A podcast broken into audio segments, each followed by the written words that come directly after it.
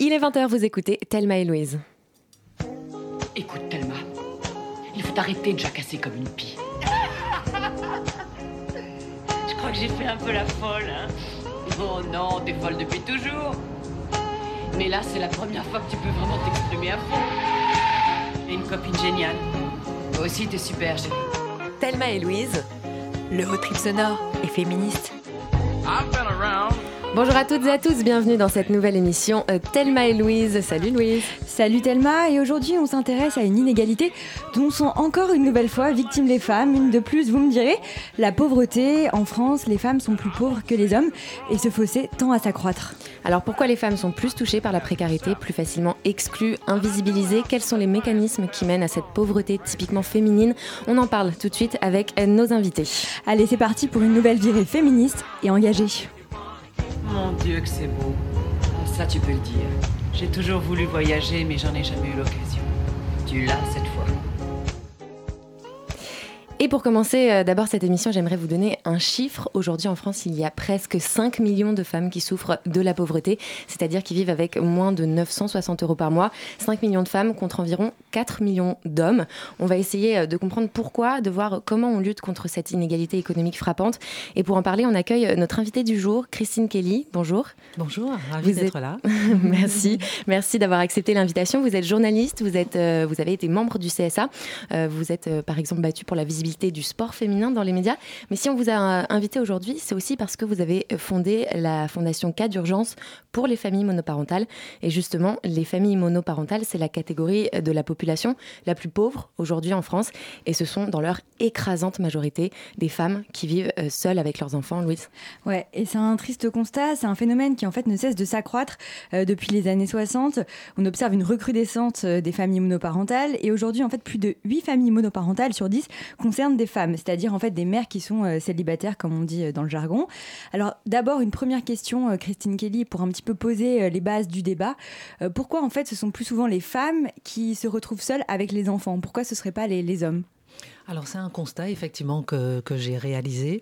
Euh, je me suis lancée dans ce combat il y a bientôt huit ans et euh, justement parce que je n'avais même pas d'enfant donc j'étais pas concernée. Mes parents vont fêter leurs 50 ans de mariage bientôt.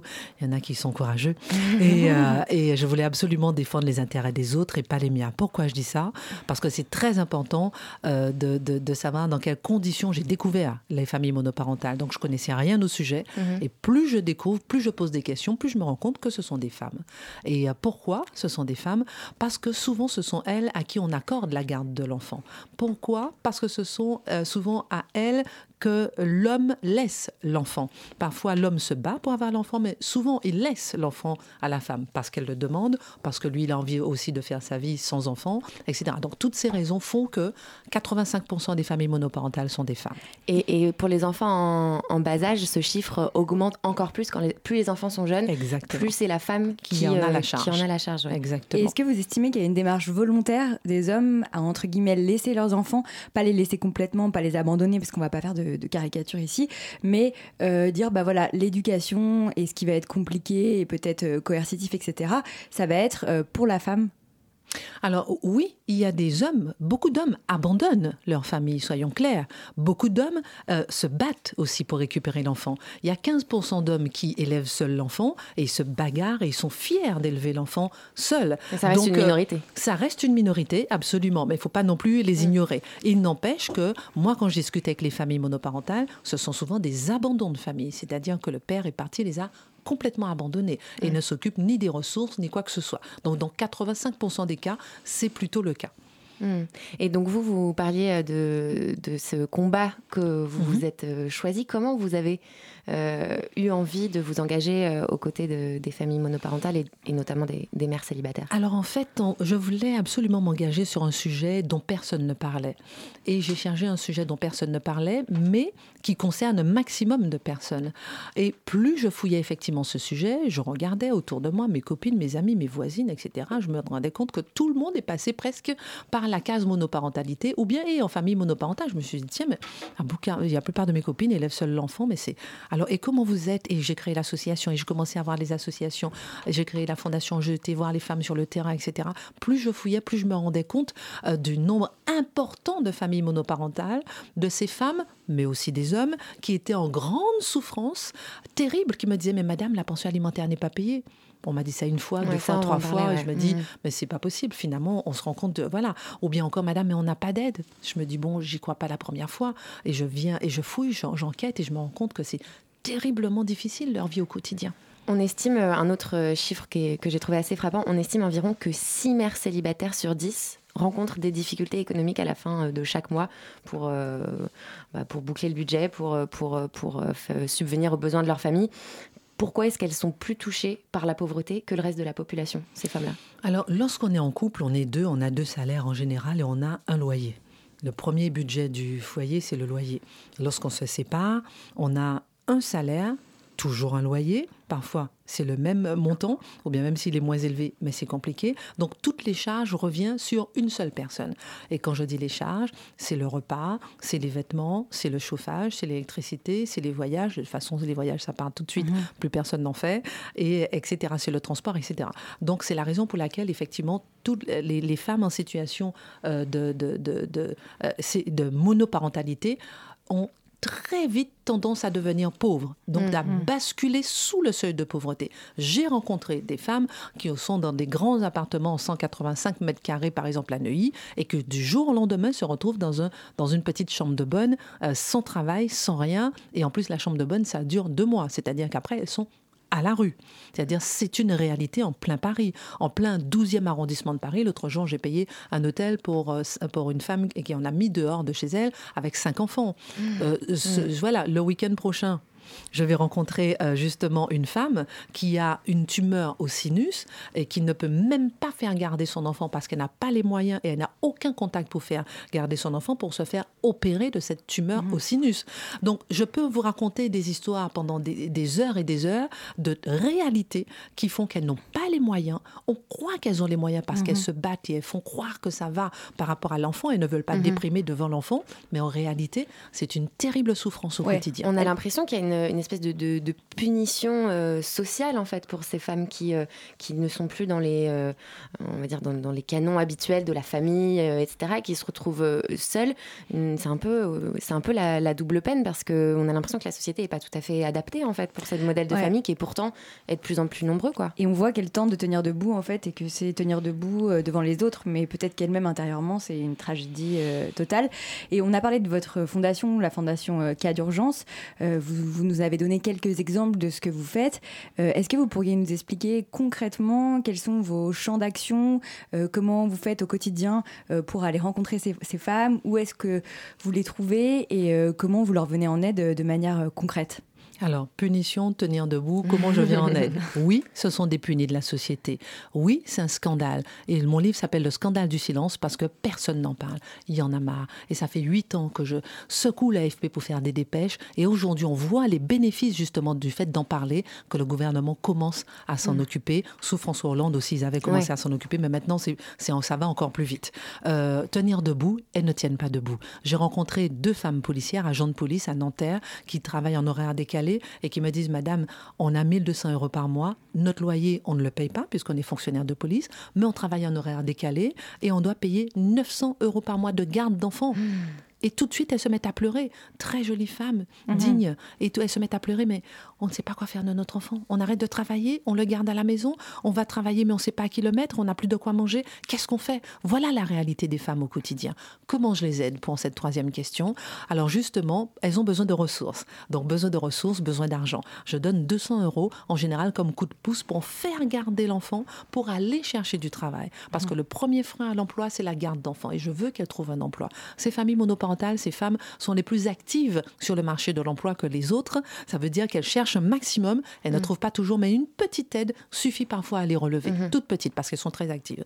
Donc, un coup de pouce pendant l'année, 200 euros par mois. Je viens d'envoyer à 18 femmes que j'ai rencontrées à Paris, dans le 9e arrondissement, à chacune un chèque de 200 euros pour les encourager, pour faire garder l'enfant. Deuxièmement, je donne parfois des billets, euh, Parc Astérix, Disneyland, le cirque, etc., pour qu'elles puissent respirer un billet c'est les vacances de 5 ans. C'est-à-dire que ça fait 5 ans, 4 ans qu'elles ne sont jamais parties en vacances. Elles n'ont pas mm. les moyens. Donc un billet pour aller au cirque, mais elles en pleurent. Elles en pleurent et elles me le font savoir. Et ça permet de Donc, partager un moment avec euh, ses enfants. et ses Exactement, enfants, ouais. exactement. C'est un moment d'illumination dans la vie des enfants et de la maman qui est toujours coupable de ne pas pouvoir euh, euh, emmener l'enfant en vacances. Comment j'aide? J'agis sur le terrain et j'agite les pouvoirs publics. Et j'aurai bientôt rendez-vous avec euh, euh, Brigitte Macron justement pour témoigner, être le porte-parole toujours de ces familles monoparentales euh, qui vivent leur souffrance en silence. On va écouter un témoignage. Cela fait maintenant deux ans et demi que Sonia, 34 ans, vit dans la précarité.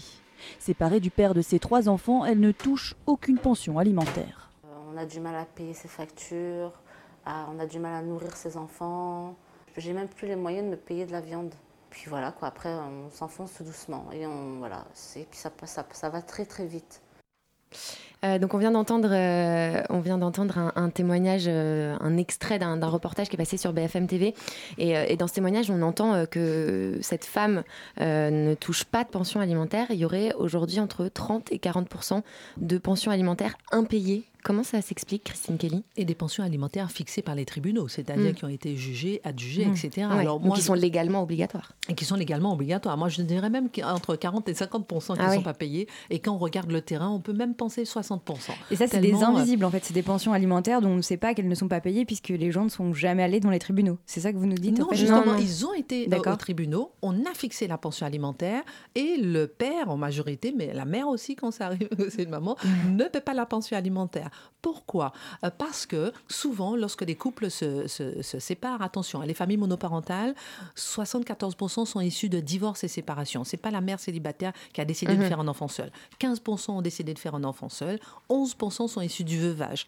Donc euh, euh, le mari est mort d'un cancer ou j'en sais Mhm. rien. Voilà. Mhm. Donc en général, on est à deux, on se quitte. Lorsqu'on est à deux, on se quitte. Parfois, il y a des tensions et on se dit tiens, je vais pas lui payer la pension alimentaire parce qu'elle ira chez le coiffeur. Je vais pas lui payer la pension alimentaire parce qu'elle va acheter des chaussures. Alors que ça s'appelle pension alimentaire. C'est pour nourrir un enfant qui n'a pas demandé à être là et qui a faim.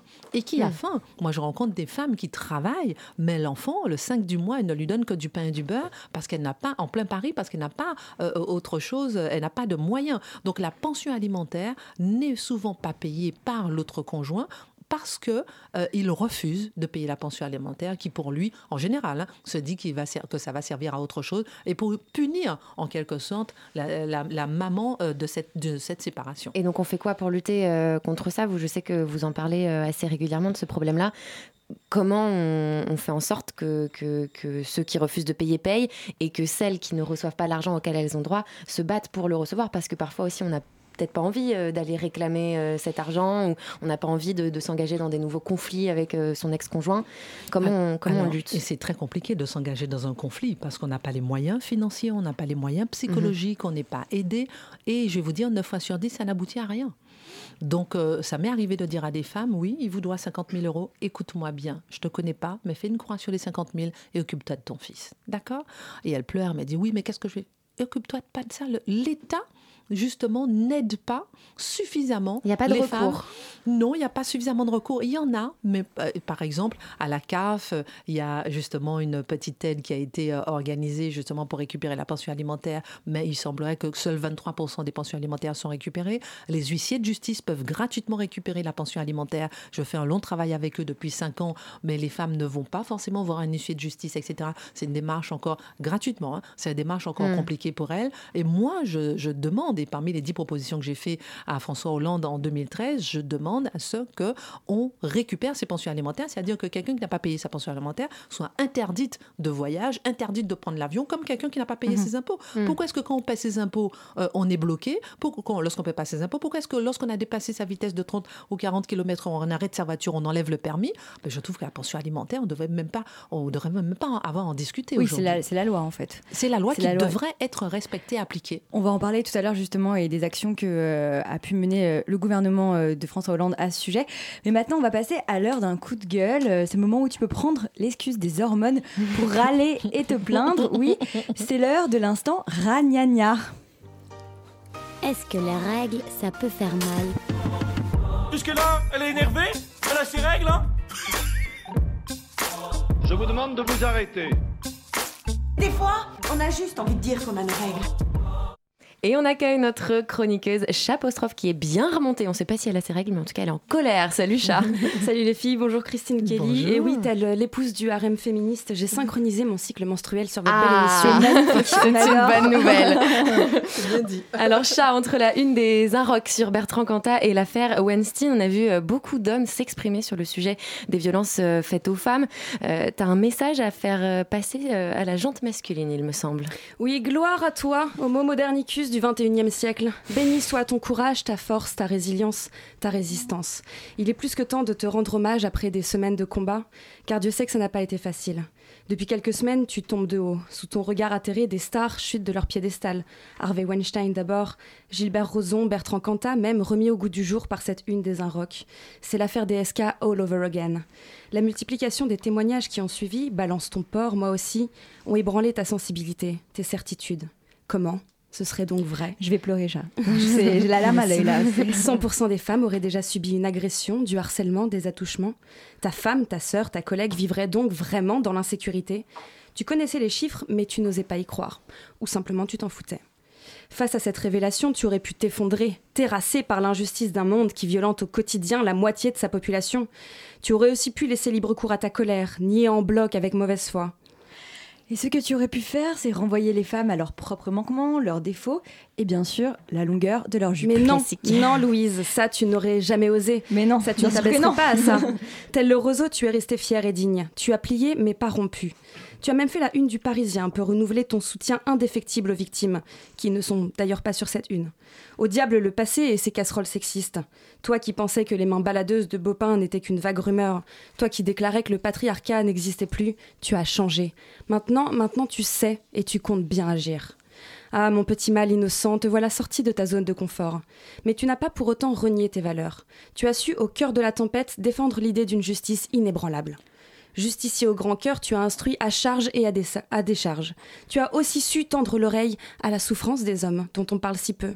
Ces immondes pervers, mais aussi ces fragiles petites choses. La douleur d'Harvey Weinstein, addict au sexe, victime de ses pulsions sensuelles et qui demande une seconde chance à la société. Là, je vais vraiment pleurer. chat. J'ai des larmes aux yeux, je me sens pas bien. Ce n'est même pas fini, écoute ça. Les mois de Jean Lassalle pris de nausée à l'idée qu'on puisse l'imaginer mettre une main aux fesses d'une femme. Et le fardeau de Bertrand Cantat qui, je l'ai lu dans Slate, a frappé et en frappant s'est frappé lui-même. et qui sera à jamais victime de l'homicide involontaire qu'il a commis, victime de sa propre brutalité. C'est si triste. Même si la science ne l'a jamais confirmé, de toute façon, tout le monde le sait, le mal est avant tout motivé par un besoin vital de sexe et de violence, une nécessité animale qu'il ne saurait maîtriser. Peut-on vraiment blâmer les hommes pour cette malédiction biologique qui les a servis?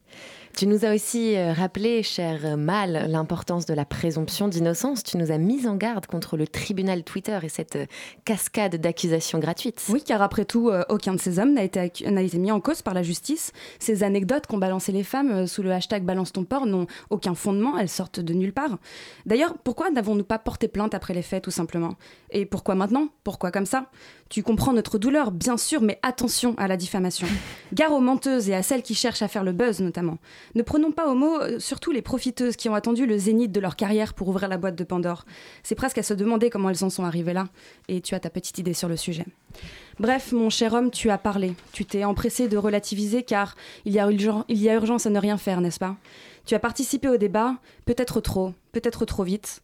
Et à vouloir défendre la veuve et le porcin, tu en as oublié d'écouter, tout simplement. Mais sur un sujet aussi crucial, les femmes pouvaient-elles vraiment se passer de ton avis?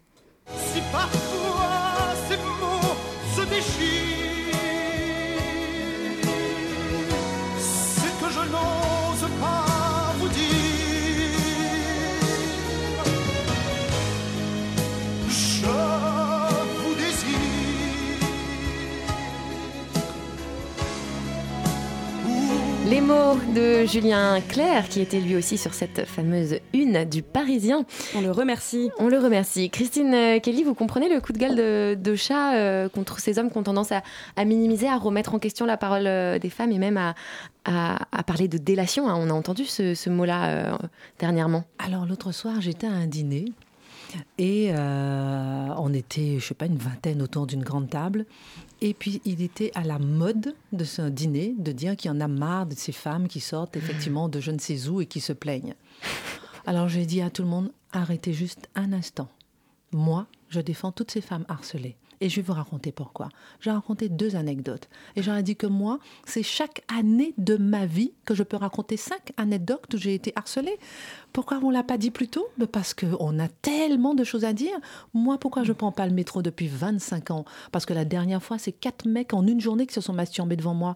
Je dire, mais, on peut mais je peux raconter des tonnes d'histoires comme ça. Est-ce qu'on a le temps d'aller toute la journée raconter euh, qu'on s'est fait harceler, etc. Mhm. On avance, on, combat, on combat dur, difficilement, mais chaque année de sa vie, on peut raconter depuis toute petite jusqu'à ce qu'on arrive au boulot. Combien de boulot j'ai laissé parce que je me suis fait harceler ou bien parce qu'on m'a juste touché l'épaule, je suis partie sans ma paye, en fuyant. Donc effectivement, moi je défends toutes ces femmes qui se sont libérées. Et le hashtag balance ton port, je ne l'ai pas mis moi sur mmh. euh, mon Twitter parce que j'aurais trop de harcèlement à raconter. Non, mais très sincèrement, hmm. très sincèrement. Et qu'est-ce qu'on va dire? Oui, effectivement. Alors, on libère la parole des femmes, mais pourquoi est-ce qu'elles sont libérées, etc. C'est quand même incroyable de voir qu'à ça se retourne contre les femmes. Je trouve ça scandaleux et je trouve pas, je trouve ça anormal qu'on puisse encore aujourd'hui euh, vouloir d'une main libérer euh, la parole d'une femme et lorsqu'on commence à la libérer pour l'accuser. Exactement hmm. ce qu'on a vu euh, dans l'émission de Laurent Ruquier.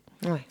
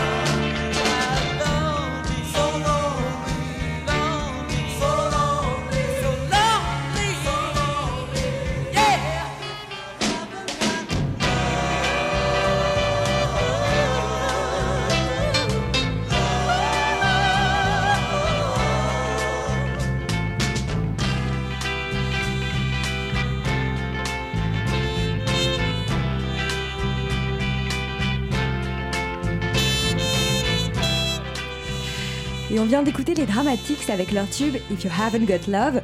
On peut retrouver ce titre dans la BA du film Détroit qui vient de sortir et on vous le conseille vivement, il est génial.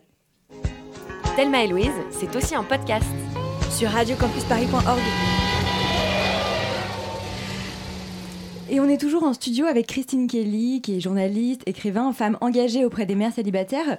Et en fait, maintenant, on voudrait euh, aborder la question du marché de l'emploi et de ses rigidités, parce qu'on sait qu'il y a beaucoup de rigidités dans le marché du travail qui empêchent souvent les femmes d'accéder en fait à des postes de responsabilité et qui aussi au-delà de ça, marginalise les femmes célibataires. Ouais, c'est assez frappant. Euh, dans les chiffres, les mères célibataires euh, sont, euh, sont beaucoup victimes du chômage. Il y a près de 15%, je crois, des femmes seules, des mères seules, pardon, qui, qui sont au chômage. Et parmi elles, plus de 60%, c'est du chômage de longue durée.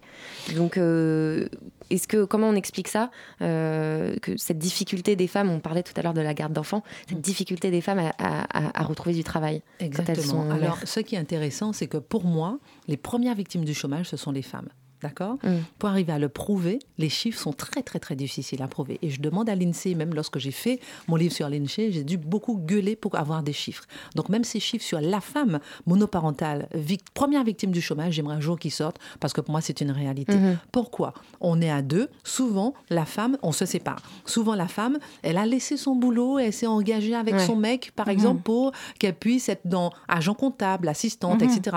Parfois, elle n'a pas eu de fiche de paye, elle a donné un coup de pouce, etc. Elle se sépare, elle n'a rien, parce qu'elle est restée 10 ans à travailler. Deuxième possibilité aussi, on a eu un enfant ou deux, 56% donc un seul enfant, on s'est mis un petit peu en retrait professionnellement pour s'occuper un Est-ce peu que de vous la pensez maison. que ça vient en fait avant la séparation Absolument. C'est qu'il y a un processus Absolument. beaucoup plus lent de- Absolument. avant la séparation. On décide déjà de se mettre en retrait pour euh, laisser la primauté à l'homme d'une réussite professionnelle, Oui, sociale. bien, on se dit qu'on veut avoir le luxe d'élever son enfant et on va prendre trois ans de congé, on va rester avec l'enfant, etc.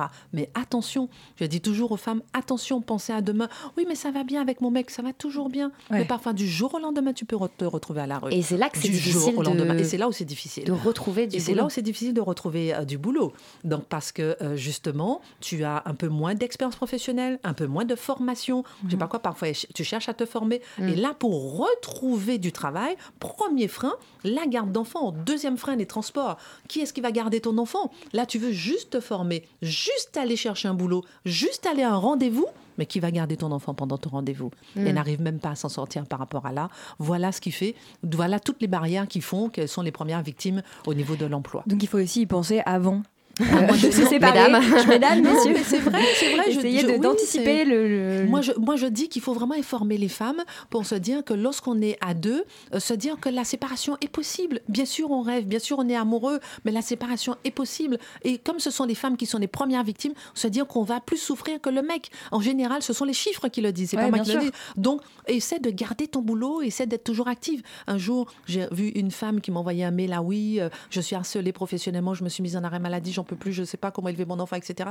Je la connaissais pas, je l'ai appelée immédiatement, je lui ai dit, je te connais pas, mais je t'interdis de quitter ton boulot. Parce que maintenant, tu es en galère, tu te fais harceler professionnellement. Bon, c'était pas par un mec, mais c'était par des collègues. Et je lui ai dit, tu veux quitter ton boulot? Si tu quittes ton boulot, ton enfant est à la rue, tu es à la rue, mais immédiatement.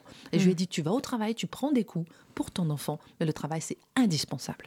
Pour préparer cette euh, émission, on a aussi rencontré euh, Lucia Irachi, qui est une, une coiffeuse assez célèbre, qui a ouvert des, des salons de beauté solidaires avec son association Joséphine pour euh, les femmes en difficulté, pour les aider justement à retourner vers l'emploi. Et elle raconte euh, la spirale des femmes qui tombent dans la, dans la précarité et elle explique que beaucoup de celles qui viennent la voir euh, dans ces salons solidaires sont des mères célibataires justement. Le profil des femmes qui viennent chez Joséphine, c'est vous, moi, ma sœur, ma cousine, que sais-je, c'est tout le monde. Tout le monde, la dégringolade est facile. Ça va très très vite. Il suffit tout simplement euh, d'un licenciement, il suffit d'un chagrin d'amour très profond, il suffit d'une dépression. À partir du moment où on tombe, euh, on commence à être envahi par la honte, par la culpabilité, on commence à se cacher, on perd nos amis, on perd tout et on perd aussi son propre regard parce que on est envahi par la honte. Euh, et puis après vient le fait que je suis donc coupable, je suis bonne à rien, je ne sais rien faire, je suis inutile. On a constaté euh, que les, les femmes qui étaient le- les plus touchées par, par la pauvreté et la précarité, c'est les, les familles monoparentales, c'est les mères célibataires en fait. Est-ce que euh, c'est des profils que vous, vous rencontrez beaucoup au salon justement? C'est le, le plus gros pourcentage. En fait, à peu près 60% de femmes en monoparentalité. Et puis viennent derrière les femmes victimes de violences, etc. Mais c'est la monoparentalité qui est la plus touchée parce que tout à coup, une femme ne peut pas se consacrer à son travail et garder ses enfants. C'est très très compliqué et je trouve que ça, c'est très mal fait dans notre société. Il n'y a pas quelque chose, il n'y a pas des institutions, il n'y a pas des horaires aménagés pour qu'une femme puisse à la fois garder ses enfants et travailler. Qu'on vient d'écouter, ce son de Lucia Hirachi qui est assez fort. Euh, donc elle est, elle est coiffeuse, elle, elle, voit beaucoup de, de ces femmes. Euh, Est-ce que vous, Christine Kelly, euh, ce système un petit peu de spirale infernale et de entre guillemets descente aux enfers qu'elle décrit au début, est-ce que ça vous parle? Parce qu'il y a un côté en même temps très tragique, très fort, et en même temps on se dit que ça peut vraiment arriver et que n'importe qui. Ouais, et que c'est pas si loin de, de nous. Euh, Est-ce que vous, cette idée, elle vous parle et vous, vous en avez vu plein des cas comme ça Ça? me parle, ça me crie. C'est pas français, ouais. mais c'est même pas que ça me parle, ça me hurle. Mm -hmm. Parce que moi, j'ai vu euh, des femmes qui sont euh, euh, mariées depuis 24 ans, journalistes par exemple, bon, bel emploi, bel appartement qu'elles qu ont acheté en plein Paris. Le mari se casse du jour au lendemain, ça arrive, mais après ne paie plus rien alors qu'on a payé la maison à deux. Tout revient sur la charge de la, de la maman. il ne donne pas d'argent ni quoi que ce soit. La maman se débrouille avec ses deux enfants. Moi, je l'ai vu et, et, et, et ça arrive très très très souvent. Et au bout de 3-4 mois, un huissier de justice vient frapper à la porte pour l'expulser. C'est très fréquent, ça arrive très vite et on ne peut pas imaginer à quel point la spirale va vite. À imaginer à quel point on est dans un luxe, une tranquillité amoureuse ou sentimentale, mmh. et en une fraction de seconde, on est à la rue. Et qu'est-ce qui se passe? Le schéma classique, c'est un peu ce qu'elle disait, c'est-à-dire qu'on est à deux, on se retrouve seul, on va chez des amis ou bien chez des parents. Après, il y a un moment où ils ne peuvent plus, hein, mmh. c'est-à-dire ça va très très très très vite. La solidarité, euh, oui, la solidarité a ses limites, et après on cherche à dormir quelque part. Et dormir où? Lorsqu'on n'a pas d'argent, on n'a pas, de... ou bien est-ce qu'on est un, un, un, travailleur, un travailleur pauvre, on a 1500 euros par mois, mais on va, on va, comment est-ce qu'on va payer euh, oui, son avec loyer? des enfants, etc. Moi, dans, dans Paris, le pire c'est qu'il y a des dettes aussi, il, y a des, il y a, y a un taux d'endettement énorme des, des mères seules. Ben voilà, exactement. Mm. Ce sont les premières victimes du surendettement. Mm. Donc elles dorment parfois dans la rue. J'en ai recueilli chez moi qui dormaient dans la rue, dans Paris, et qui font comme si euh, euh, de rien n'était, mais elles dorment dans leur voiture. Mm -hmm. Je veux dire, euh, parce que elles dormaient chez des amis, mais justement les gens qui hébergeaient attends, toi, tu cries trop, tu rentres pas avant 20 heures, hein. et puis ou bien qui balancent leurs affaires par la fenêtre, ou bien etc. Et tu rentres plus, et qui ferment la porte à clé, et qui se retrouvent dehors. Donc je, je, trouve formidable que vous ayez pris un peu de temps, en tout cas, pour crier au nom de ces femmes célibataires, de ces femmes qui élèvent seules leurs enfants. Ouais. Parce que c'est terrible et la spirale est terriblement exponentielle. C'est une situation euh, sociale euh, assez invisibilisée, je ne sais pas mmh. si on peut dire ça. Et justement, on va écouter un son qui nous en parle un petit peu. Qui ignore que la précarité a aujourd'hui trop souvent le visage d'une femme seule, à la tête d'une famille monoparentale, trop souvent privée, qui plus est, de cette ressource essentielle qu'est la pension alimentaire à laquelle pourtant elle a le droit. Ce dispositif que nous inscrivons dans la loi, c'est une marque supplémentaire de l'attention et du soutien que le gouvernement porte à ce qu'on appelle les mamans solo, les mères isolées, très fortement touchées par la pauvreté. Vous le savez, nous en avons fait un public prioritaire dans le plan de lutte contre la précarité et pour l'inclusion, avec des conséquences très concrètes pour elles, l'augmentation de l'allocation de soutien familial de 25% d'ici 2018, avec une première mesure qui interviendra en avril, les mesures de lutte contre le surendettement, l'accès facilité aux comptes bancaires, entre autres. On vient d'entendre euh, Najat Vallaud-Belkacem qui euh, nous parlait des mesures qui ont été mises en place euh, sous François Hollande. Est-ce que vous, bah, j'imagine que vous y croyez à ces, à ces mesures, est-ce que vous pouvez nous en dire un mot? Est-ce que c'était primordial tout ce Est-ce que vous, avez été en contact d'ailleurs avec les, le gouvernement très, très, très, très. Cette annonce qu'elle a faite, elle a faite lors du colloque du 18 février 2013 euh, que j'avais créé euh, le, à, au Conseil économique et social où j'avais fait 10 propositions pour les familles monoparentales et elle avait annoncé justement cette revalorisation de 25%. J'ai fait un vrai travail avec Najat Vallaud-Belkacem en amont, justement sur les familles monoparentales. J'étais très contente qu'elle soit à l'écoute. Deuxièmement, j'avais fait un rapport justement à François Hollande sur les familles monoparentales en faisant 10 propositions. Et vous avez l'impression que ça prend ah, un oui. petit peu au niveau ah, oui, politique oui, ah, Les gens s'intéressent quand même Complètement. Il n'y a pas photo entre le 19 avril 2010, lorsque je me suis lancée euh, dans les familles monoparentales, après, lorsque François Hollande même lui-même a repris tout mon rapport dans un mm -hmm. discours, mm -hmm. et je vais vous dire, j'en ai eu les larmes aux yeux bah oui. pour les familles. Lorsque j'entendais François Hollande le 7 mars 2000, 13, je crois, mmh. euh, dire dans, dans, sa bouche parler des familles monoparentales, reprendre les textes de mon, de mon rapport. Et pourtant, médiatiquement, que... j'ai pas l'impression que ce soit un sujet qui. Ah non, et pendant non, la campagne. mais la on campagne, est pendant la campagne. Alors, on a la première marche, mais c'est mmh. pas parce qu'on a mis le pied sur la première marche qu'on peut dire qu'il n'y a pas d'autre marche à franchir. Et c'est pas parce qu'on a mis le pied sur la première marche qu'on a, qu'on a tout fait. Mmh. Donc, mais, en tout cas, il n'y a pas photo entre la prise, la prise de conscience des politiques sur les familles monoparentales avant, par exemple, 2010 et, aujourd'hui. Aujourd'hui, euh, le, gouvernement est à peine arrivé qu'il a déjà pris des mesures pour les familles monoparentales, des mesures que j'avais demandé à François Hollande de mettre en place. Donc moi, je trouve ça très bien. Est-ce que ça suffit? Bien sûr que non.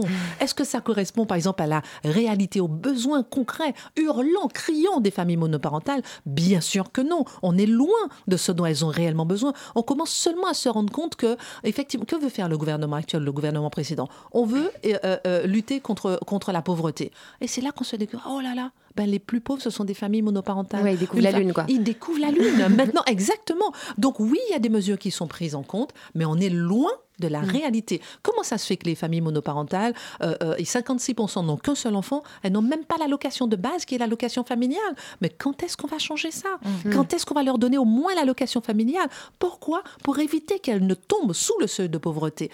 Quand elles tombent sous le seuil de pauvreté, ça veut dire un enfant qui est mal nourri, mal logé, mal éduqué, mal élevé, qui souffre, pas force, pas systématiquement, hein, mm. mais en tout cas très souvent, qui souffre, et ce sont les enfants de demain dans la société. Et qui se sentent coupables aussi peut-être vis-à-vis de cette qui, se sacrifie pour lui, en fait. Bien sûr.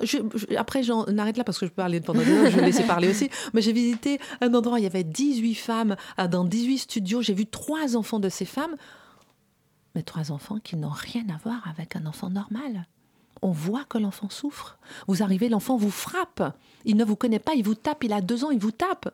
Donc ces enfants sont en souffrance. Eux aussi mmh. feront la France de demain. Il est urgent de leur venir en aide. On va continuer à parler des solutions à apporter euh, à, cette inégalité. Euh, mais pour l'instant, c'est l'heure de la pause culture avec notre chroniqueuse euh, Barbara qui vient nous faire un, petit agenda culturel de la semaine, histoire qu'on sorte de notre bulle. Salut les filles, bonjour Christine. Salut Barbara. Bonjour Barbara. Alors Charlotte, j'avoue que ta chronique m'a totalement déprimée. Toutes ces révélations de harcèlement sexuel ces derniers jours me donnent envie de sauter dans la décapotable de Thelma Louise et de rouler très loin mais si comme moi, vous n'avez pas le permis ou juste pas de RTT, je vous propose une forme d'évasion bien moins coûteuse. Bouquins, séries, magazines, voici de quoi vous isoler de ce monde de macho pendant tout un week-end. Alors soufflez et retirez votre soutien-gorge, c'est garanti 100% féminasier. Alors, quelles nouveautés culturelles ont attiré ton œil aiguisé cette semaine, Barbara? Alors, j'ai envie de commencer par un magazine Feel Good, parce qu'on en a bien besoin. Ça s'appelle Dancing with Her, Danse avec elle, et c'est un magazine. Très bel accent. Merci. J'ai travaillé euh, toute cette semaine. C'est vrai. Alors, c'est un magazine de mariage australien destiné aux couples lesbiens. C'est une première, et en plus d'être une initiative qui inclut toutes les formes de couple, et ça, on adore, je dois dire que les photos sont sublimes. On tire un peu parfois sur le mielleux parce que ça reste des mariages à l'américaine. On voit l'idée un petit peu. Hein. voilà, c'est ça. Mais, mais, par contre, j'imagine que c'est pas possible de se le procurer en France, du coup. Oui, alors pour la version papier glacé, c'est raté, mais depuis la France, vous pouvez quand même accéder à l'Instagram du magazine et à son site internet. Donc abonnez-vous, vous ne le regretterez pas. Ça respire l'amour. Chat, t'as vu les photos hier et euh, je dois dire que t'es déjà fan, non? J'étais, je, je fondais d'amour et d'émotion. C'était trop mignon. Voilà, donc si vous avez besoin d'amour, euh, n'hésitez pas, ça s'appelle Danse avec elle.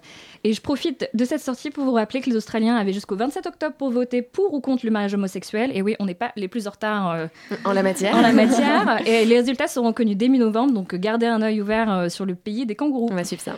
Et sinon, euh, après l'amour, tu vas aussi nous donner quelques petits conseils de lecture. Qu'est-ce que tu nous recommandes cette semaine? Ouais, alors en bouquin, je vous présente un hybride entre une BD et un livre. Ça s'appelle Libre, manifeste pour s'affranchir des dictats sexuels. Et pour le coup, c'est un vrai cadeau à se faire à soi-même ou à offrir à sa meilleure pote.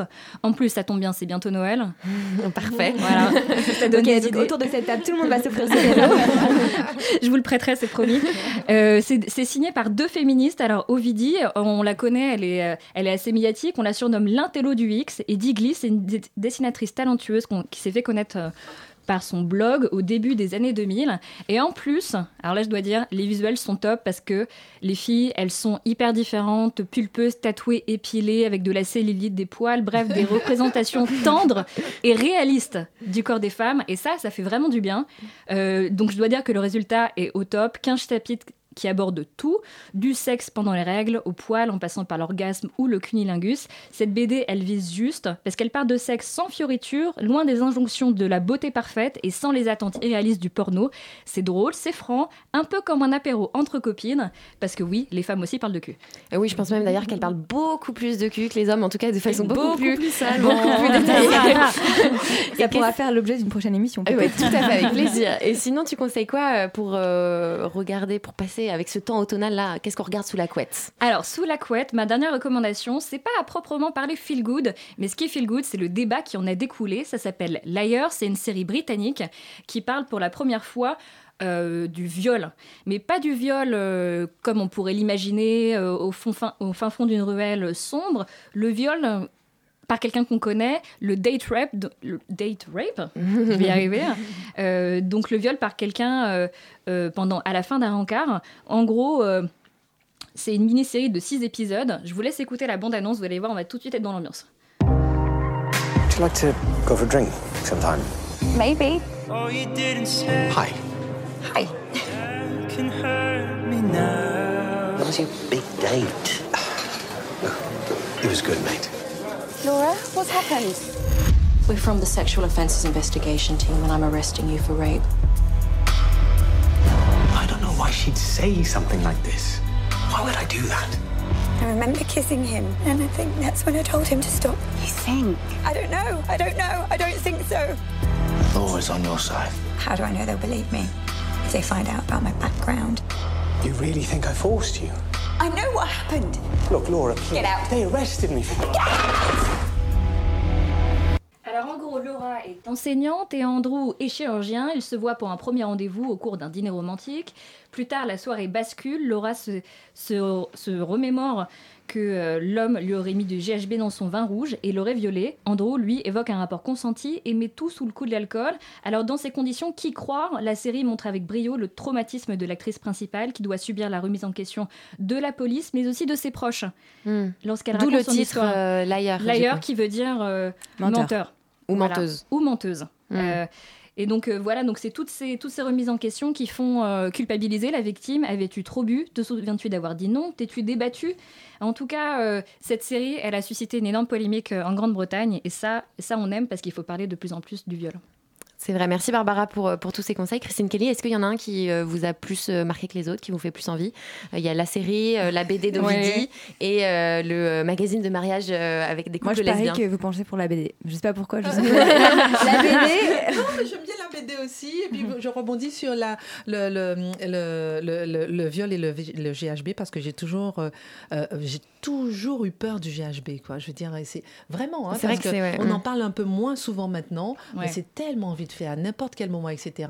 Et puis, euh, donc, euh, voilà, ça, ça, me- ça me parle beaucoup. Dans et puis, cette le fait émission, que- on avait parlé d'un- d'une initiative qui a été lancée dans plusieurs pays, euh, y compris au Canada, il me semble, Mm. où, où les filles, quand elles se sentaient un petit peu menacées dans un bar, Mhm, mhm. commandaient un cocktail qui s'appelait l'Angelo. euh, L'Angelo, ouais. Ah oui, L'Angelo, Angel, je sais pas quoi. Ouais. Et en fait, ça a envoyé un signal. Les barmen étaient formés pour ça. Ça a envoyé un Oh, signal aux barmen intéressant. qui disaient Ok, je vais en gros la prendre en charge, faire Ah, partir le mec ou, très euh, bien, ou très lui bien. appeler un taxi Très pour que la intéressant, très intéressant. Et, euh, mais après, bon, il faut avoir euh, quand même la sensation que quelque chose euh, Oui, Oui, c'est ça. pourrait se puis, il faut passer. se rappeler le ça. terme d'Angelo, ce qui n'est pas forcément Oui, le Oui, plus oui, il simple. faut pas être, trop trop sous.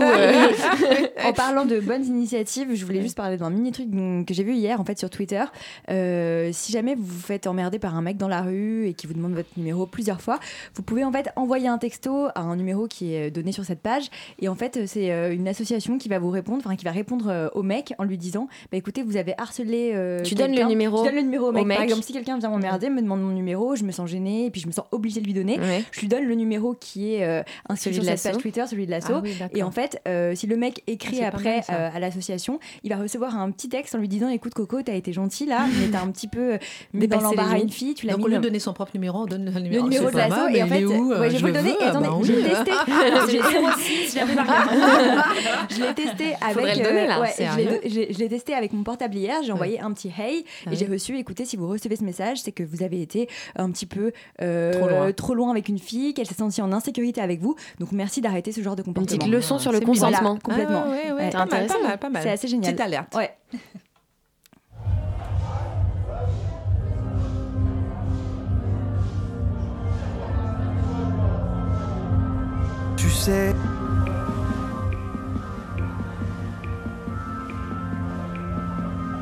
Tu sais, ce soir j'ai vu tous les joyaux de la pop. J'ai même bu à outrance toute l'absinthe de tes potes. J'ai côtoyé de rares nymphes, pris des rails en avance. Dans des salles bien trop noires, sans lueur d'élégance. Davantage j'ai serré mes mâchoires lamentables et zélé des amants. Des garçons de passage que j'ai tenté d'approcher, mais que ma mascarade a fait fuir lentement par sa froideur maussade. Alors j'ai rempli ma panse avec de vives urgences, autant vives que ivres. Sur la piste de danse, j'ai ajusté mes pansements pour que mes saignements soient beaucoup moins apparents. Sur la piste d'argent, c'est la fête de trop. Moi je l'ai faite et faite et ça jusqu'au fiasco, c'est la fête de trop. Regarde, je lui de paillettes et me réduis au chaos. Tu sais, ce soir j'ai lu dans mon corps lâché le manuel torturé de cette danse exaltée. J'ai même glissé ma langue dans des bouches saliveuses, dans de tout petits angles où l'on voit que les muqueuses. Puis là, je suis rentré bel et bien les mains nues, avec cet air déjà vu et l'envie de surplus. J'ai rien trouvé de précis, excepté d'apparence, exactement, même si demain tout recommence. C'est la fête de trop. Moi je l'ai faite, des fêtes et ça jusqu'au fiasco, c'est la fête de trop. Regarde, je lui de paillettes et me réduis au chaos, c'est la fête de trop. Et on vient d'écouter le formidable Eddie de Preto qu'on avait découvert grâce à notre macho préféré Mathieu. C'était le titre Fête de trop qu'on peut retrouver dans son EP Kid, sorti en 2017. Je trouve que je suis assez douée pour ces conneries. Ouais, je trouve aussi.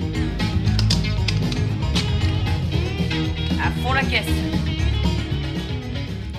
On est toujours avec euh, Christine Kelly en studio et on voulait euh, parler d'un autre aspect de la, monoparen- de la monoparentalité. C'est euh, ce sacrifice que font euh, beaucoup euh, de mères seules qui ont des problèmes financiers. Euh, un, sacrifice euh, pour leur famille et elles sacrifient leur temps, elles sacrifient leur vie sociale souvent aussi et elles sacrifient euh, leur féminité. Tout à fait. Et euh, Lucia Irachi, dont on parlait tout à l'heure, euh, celle qui a lancé les salons euh, de beauté solidaire pour les femmes précaires, elle explique très bien pourquoi les mères célibataires renoncent souvent à leur féminité. Et ces femmes-là, justement, qui sont, qui sont des mères seules, euh, dans les témoignages qu'on lit et qu'on entend, souvent, on, a l'impression qu'elles finissent par s'oublier complètement euh, elles-mêmes parce qu'elles sont euh, non-stop dans, dans, dans la volonté de- d'aider leur famille, de subvenir aux besoins de, de leur famille. Alors, elles s'oublient, oui et non. C'est-à-dire que, en fait, ça devient une culpabilité. M'occuper de moi alors que je dois m'occuper de mes enfants. Non, je peux pas. Surtout, pour quoi faire? Pour se coiffer, pour se couper les cheveux? Non. Alors, petit à petit, évidemment, euh, elles finissent par s'oublier. Et cet oubli-là, malheureusement, fait qu'en face, elles donnent un regard négatif sur elles-mêmes. hein. Mais c'est uniquement de la culpabilité. Au début, j'ai pas le temps. Puis après, c'est non, mais j'ai pas le droit de m'occuper de moi. Euh, et puis elles n'ont pas les moyens non plus. Car à un moment donné, quand vous avez des enfants et que vous avez ou un petit boulot, que vous n'avez plus de travail du tout, que vous touchez le chômage, un petit chômage, que vous êtes en fin de droit, euh, vous pouvez pas vous occuper de vous. Il faut un peu les moyens pour le faire. Ils préfèrent, elles préfèrent, et, et je les comprends vraiment, elles préfèrent nourrir leurs enfants ou les emmener se promener ou, et s'occuper d'elles après. Mais le après, ça n'existe plus. Donc il faut aussi leur euh, réapprendre à s'occuper d'elles et ne, pas être coupable de s'occuper un peu d'elles. On entendait euh, Lucia Irachi, on comprend bien euh, ce, ce- ce sentiment de culpabilité qu'elle explique. Euh, pour vous, Christine Kelly, euh, pour ces femmes, à quoi ça sert de retrouver sa féminité? Euh, Est-ce que c'est pour le travail, pour avoir un boulot? Est-ce que c'est pour rencontrer une nouvelle personne, un nouvel homme? Est-ce que c'est pour passer du temps avec ses Mm. amis, ses copines Est-ce que vous faites ce Et se resocialiser? Ça sert à quoi de se sentir femme, en fait, dans À ce cas-là? À rien. Non, mais c'est vrai. C'était un très très beau sonore. Pas de temps, pas le droit et pas d'argent. C'est tout à fait ça.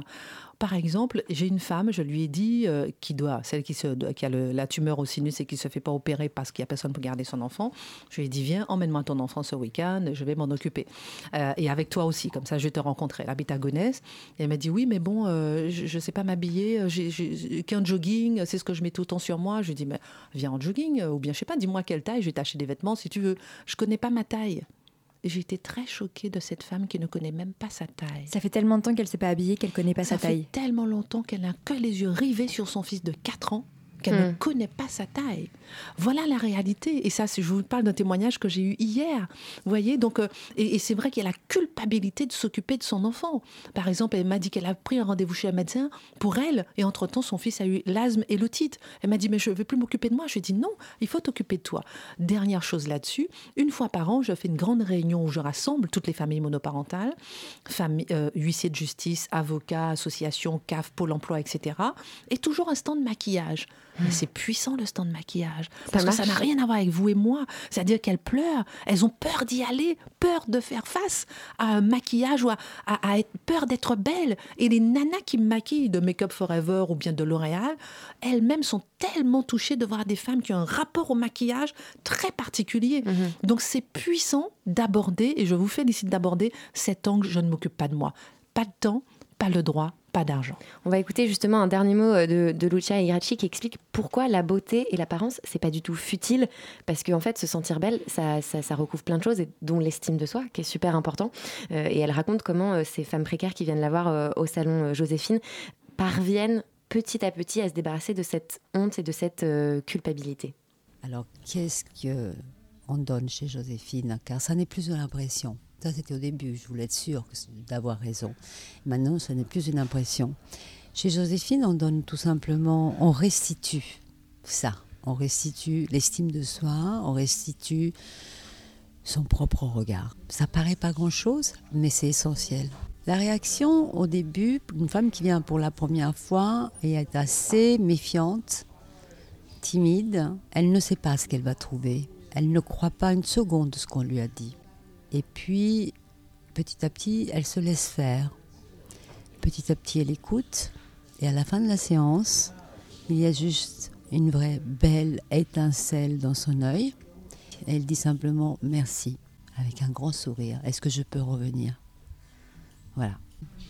Est-ce que vous constatez euh, un impact peut-être sur les femmes que vous suivez euh, depuis euh, un certain temps? Oui, alors une femme est suivie pendant 12 mois. Dans ce laps de temps, on voit les choses bouger. C'est-à-dire que les fois suivantes, elles viennent euh, un peu maquillées, un, un peu plus d'attention sur leurs vêtements et elles sont fières de nous le montrer. Euh, et puis on voit aussi des femmes qui trouvent du travail, qui nous appellent en disant j'ai un entretien, est-ce que demain vous pouvez vous occuper de moi Je... Voilà, donc on s'en occupe pour les booster. Et, oui, bien sûr, euh, une évolution extraordinaire, savoir se occuper de soi, relever la tête, être sûr de soi et surtout celle qui trouve du travail.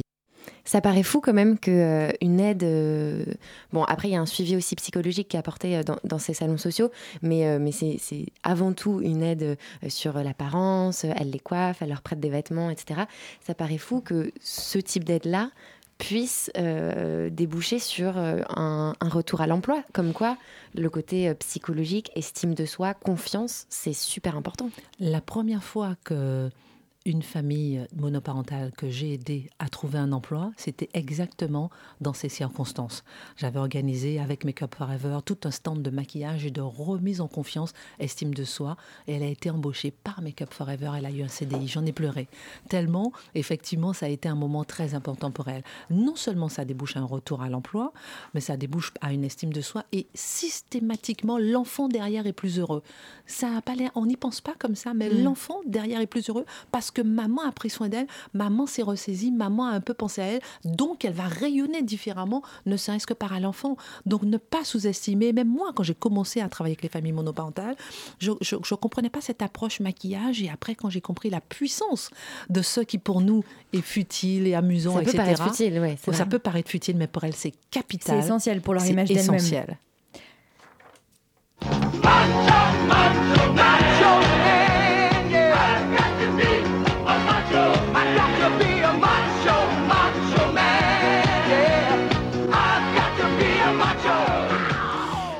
Approche déjà de la fin de l'émission et donc euh, c'est l'heure de la fameuse minute macho où on donne la parole aux hommes deux minutes par émission et c'est déjà pas mal. Et on accueille notre macho, on accueille notre macho du jour qui est Mathieu, le seul homme toléré dans cette émission. He's in the best-selling show. Is there life on Mars? Comment allez-vous, mes petites choses fragiles préférées? Ça va? Vous êtes bien Ça va. installés Vous n'avez pas trop froid Si jamais vous sentez que des petits ganglions se forment au, au niveau de la gorge, pensez à l'association gingembre citron miel. Ça serait bête d'attraper un gros rhume. hein. Non, parce que vraiment, je suis inquiet. Je savais bien que vous n'étiez pas des forces de la nature. Je ne misais pas sur votre force physique pour accomplir de grands exploits. Merci. Quand on sait que Je la de totalité des os de Louise craquellent bruyamment quand elle se baisse pour récupérer son stylo. Enfin, passons. Non, je vous raconte tout cela parce que j'ai appris une nouvelle terrible. Tandis que je m'épuisais sur mon vélo elliptique, euh, je suis tombé sur ce passage en lisant un article euh, d'Ouzbek Erika, euh, passage qui dit, euh, je cite, Étant donné le problème des radiations auxquelles les femmes sont plus sensibles que les hommes, elles ne pourront pas aller sur Mars car elles augmenteraient leur risque de développer un cancer 20 ans après le vol. Traduction, les femmes ne pourront pas aller sur Mars pour éviter de mourir d'un cancer en rentrant de leurs vacances dans l'espace. Alors là, mais oui, elles ont toutes crié au scandale. Mon Dieu, on ne va pas pouvoir devenir des martiennes. On va pas pouvoir enfiler de grosses combinaisons pour ressembler au bonhomme blanc de chez Michelin. Mais quelle bande d'idiotes Mais j'en connais qui n'ont pas attendu d'essayer d'aller sur Mars pour se faire désinguer le neurone par des rayons cosmiques. hein. Non mais alors franchement, vous ne voyez pas l'intérêt d'une telle nouvelle? Non. Allez, on on met en route son petit cerveau de poulet et on Je réfléchit. connecte mes deux neurones. Voilà. Si les femmes ne peuvent pas aller sur Mars, qui va s'en donner à cœur joie? Bah les oui. Bravo On a enfin trouvé la solution pour en finir avec le harcèlement et les agressions sexuelles. On envoie va tous les tous les gros porcs sur Mars. Ils vont pouvoir continuer leur concours de tub sur la planète rouge et harceler les martiennes.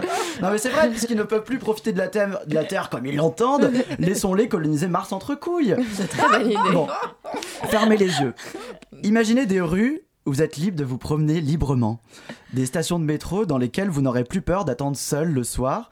Des bars et boîtes de nuit où vous pourrez vous déhancher sur Despacito en buvant votre rosé pamplemousse sans sentir le regard lubrique et insistant sur le petit morceau de chair que vous aurez prudemment découvert. Et en rentrant chez vous depuis votre fenêtre, vous regarderez le ciel, les yeux fixés sur Mars, imaginant la majorité de la population masculine se faire décimer par un virus extraterrestre. Le monde sera féminin. Ah ah putain, je fais une crise d'angoisse. Ah non, pas ça. Ah, respire. Respire, non, parce que.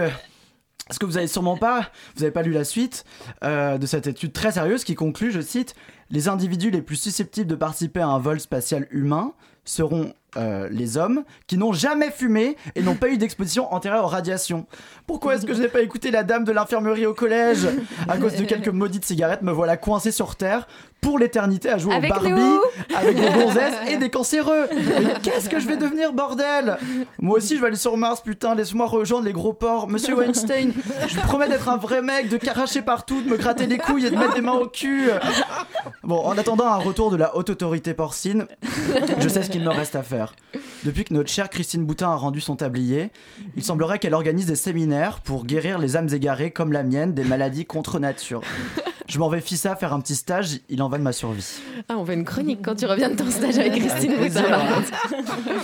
Encore une inégalité terrible, ça, qu'on Ouais, puisse pas aller moi, sur ça Mars. brise un rêve. Je sais- tu vois, j'étais Sailor Moon et là, je ne suis plus rien. Donc ça va pas du tout. Sailor Moon, là, c'est références pouvoir des années inventer 80. la Terre, Lucie. euh. Il y a déjà beaucoup à voir euh, sur, euh, sur euh, cette planète. Vous le saviez, oui. ça, Christine Kelly, qu'on pouvait pas, Pas aller du tout, euh, pas sur du Mars tout, pas du tout. J'ai adoré. très non, sérieuse, hein. Non, mais c'est marrant parce que c'est très bien expliqué, effectivement. Non, Très mais c'est- pédagogue. non, mais c'est vrai, c'est rigolo, c'est bien dit, c'est bien fait, mais je savais pas du tout. Mais c'est incroyable comment On est plus euh, sensible il faut bien regarder euh, les, les informations qu'on nous donne parce qu'elles peuvent On ira à sur double- Vénus. à double tranchant. Eh, les hommes sur. Mars, les femmes sur Vénus. Voilà. Et voilà, c'est Chacun, bon, tu chacun seras dans, heureux. son- dans sa petite planète. Et c'est déjà la fin de cette émission. Merci à tous euh, d'être venus. Merci à Christine Kelly d'avoir accepté notre invitation. Merci aussi à Lucia Gracci euh, de nous avoir accordé une interview. Et on dit merci à nos chroniqueuses et à, nos à notre chroniqueur macho du jour.